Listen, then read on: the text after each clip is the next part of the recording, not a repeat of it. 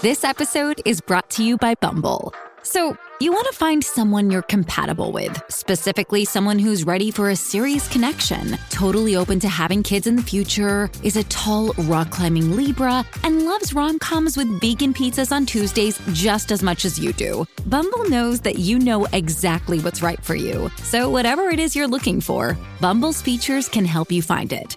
Date now on Bumble.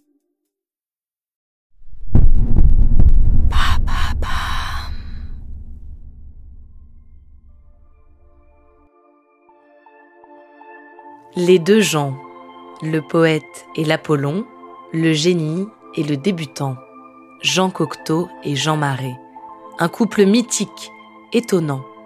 Deux hommes qui n'ont jamais caché leur homosexualité à une époque où c'était souvent le cas.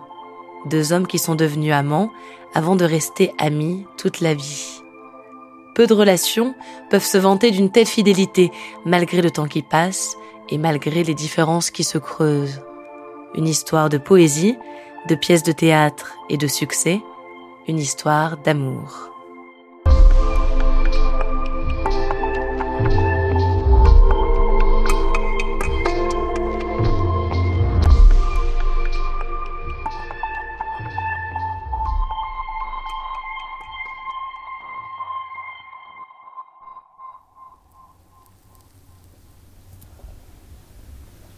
1937, Paris.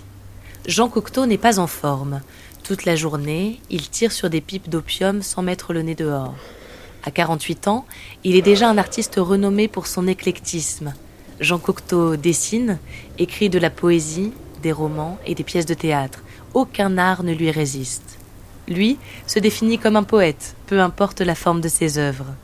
Mais en cette année 1937, lâché et moqué par les surréalistes, Cocteau n'a pas le cœur à créer. Son ami Coco Chanel le secoue. Il faut qu'il monte une pièce. C'est d'accord. Ce sera Le Diproie, une adaptation libre de Sophocle, et elle sera présentée au Nouveau Théâtre Antoine. Cocteau a besoin de comédiens. Il fait passer des auditions, et c'est ainsi qu'il rencontre un jeune homme de 24 ans, Jean Marais. Quand Cocteau aperçoit Marais, il n'en croit pas ses yeux. Il est l'incarnation vivante des éphèbes qu'il dessine depuis toujours deux yeux bleu ciel, des cheveux blonds, un sourire ravageur encadré par de larges fossettes, et surtout ce corps musclé, sublime. Plus tard, Cocteau dira Je ne l'ai pas connu, je l'ai reconnu. Jean Marais a une voix trop fluette pour le théâtre. Cocteau lui accorde donc un rôle muet. Lors de la première, les critiques se moquent de ce bel âtre qui se pavane sur scène à moitié nu, sans dire une ligne de texte. Mais Cocteau est conquis et convaincu du talent du jeune Jean. Il lui déclare sa flamme. Marais lui dit l'aimer en retour. Des années plus tard, il confessera avoir menti pour plaire au poète et lancer sa carrière. Mais s'il n'est pas amoureux, Marais n'en est pas moins ébloui par Cocteau. Son génie l'impressionne. Chaque minute avec lui est précieuse. Il se nourrit de son intelligence et de sa culture. Les deux amants s'installent dans un petit appartement parisien. Cocteau est sujet à une fièvre créatrice. Son jeune amant l'inspire, il lui écrit des pièces et lui construit des rôles sur mesure. Les critiques ne se moquent plus, les enfants terribles sont un triomphe. Jean Marais est de plus en plus demandé. Sur scène, pour des interviews, mais aussi par des hommes, plus jeunes, plus beaux que Cocteau.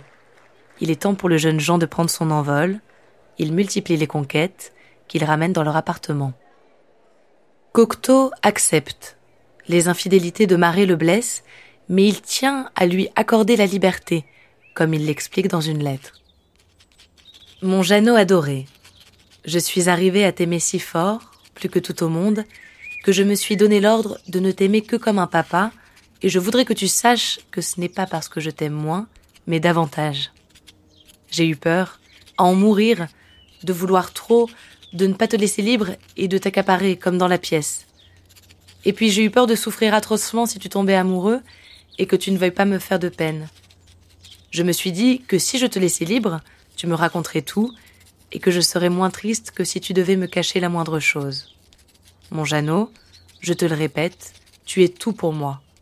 L'idée de te gêner, de prendre barre sur ta merveilleuse jeunesse serait atroce. J'ai pu te donner de la gloire, Et c'est le seul vrai résultat de cette pièce, le seul résultat qui compte et qui me réchauffe. C'est ainsi que se transforme la relation des deux gens. Ils ne seront plus jamais amants, mais ils ne cesseront jamais d'être amis, d'une manière fidèle et fusionnelle. Cocteau et Marais se disent tout. Leur collaboration artistique se poursuit plus que jamais. Ils fréquentent tous les artistes qui vivent ou sont de passage à Paris. Piaf, Colette, Hemingway, Picasso.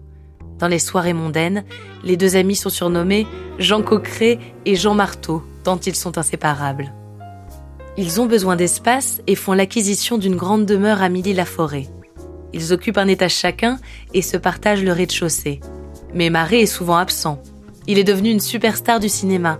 Le comte de Monte Cristo, Capitaine Fracasse, Fantomas, des succès populaires dans lesquels il exécute des cascades périlleuses. Cocteau, lui, part vivre dans le sud de la France avec un nouvel amant.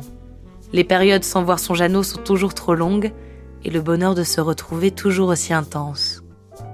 Après plusieurs attaques, le poète Cocteau s'éteindra le 11 octobre 1963, quelques heures seulement après avoir appris la mort de sa grande amie Edith Piaf.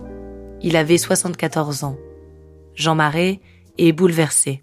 On ne pouvait pas ne pas aimer Jean Cocteau. Personnellement, moi, je lui dois tout. Et c'était un exemple extraordinaire pour moi. J'essayais de lui ressembler. On ne peut pas lui ressembler parce qu'il est à des hauteurs qu'on ne peut jamais atteindre. Mais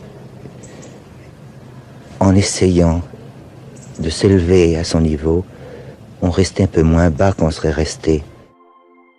Jusqu'à sa mort, Jean Marais restera fidèle à Cocteau en lui rendant hommage régulièrement, toujours reconnaissant de l'influence du poète sur son destin, toujours aussi étroitement lié à son ancien amant, à son meilleur ami.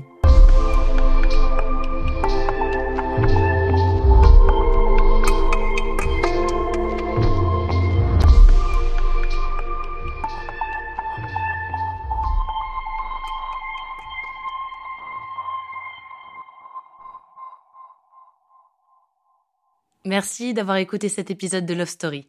Je m'appelle Alice de Roide et ce qui me plaît dans les histoires d'amour, c'est leur fragilité. Elles reposent souvent sur des détails, des hasards et parfois des malentendus, et pourtant, elles bousculent les existences comme rien d'autre. J'espère que vous avez aimé écouter cette histoire autant que j'ai aimé la découvrir et la raconter. Si c'est le cas, abonnez-vous à Love Story, partagez les épisodes qui vous marquent.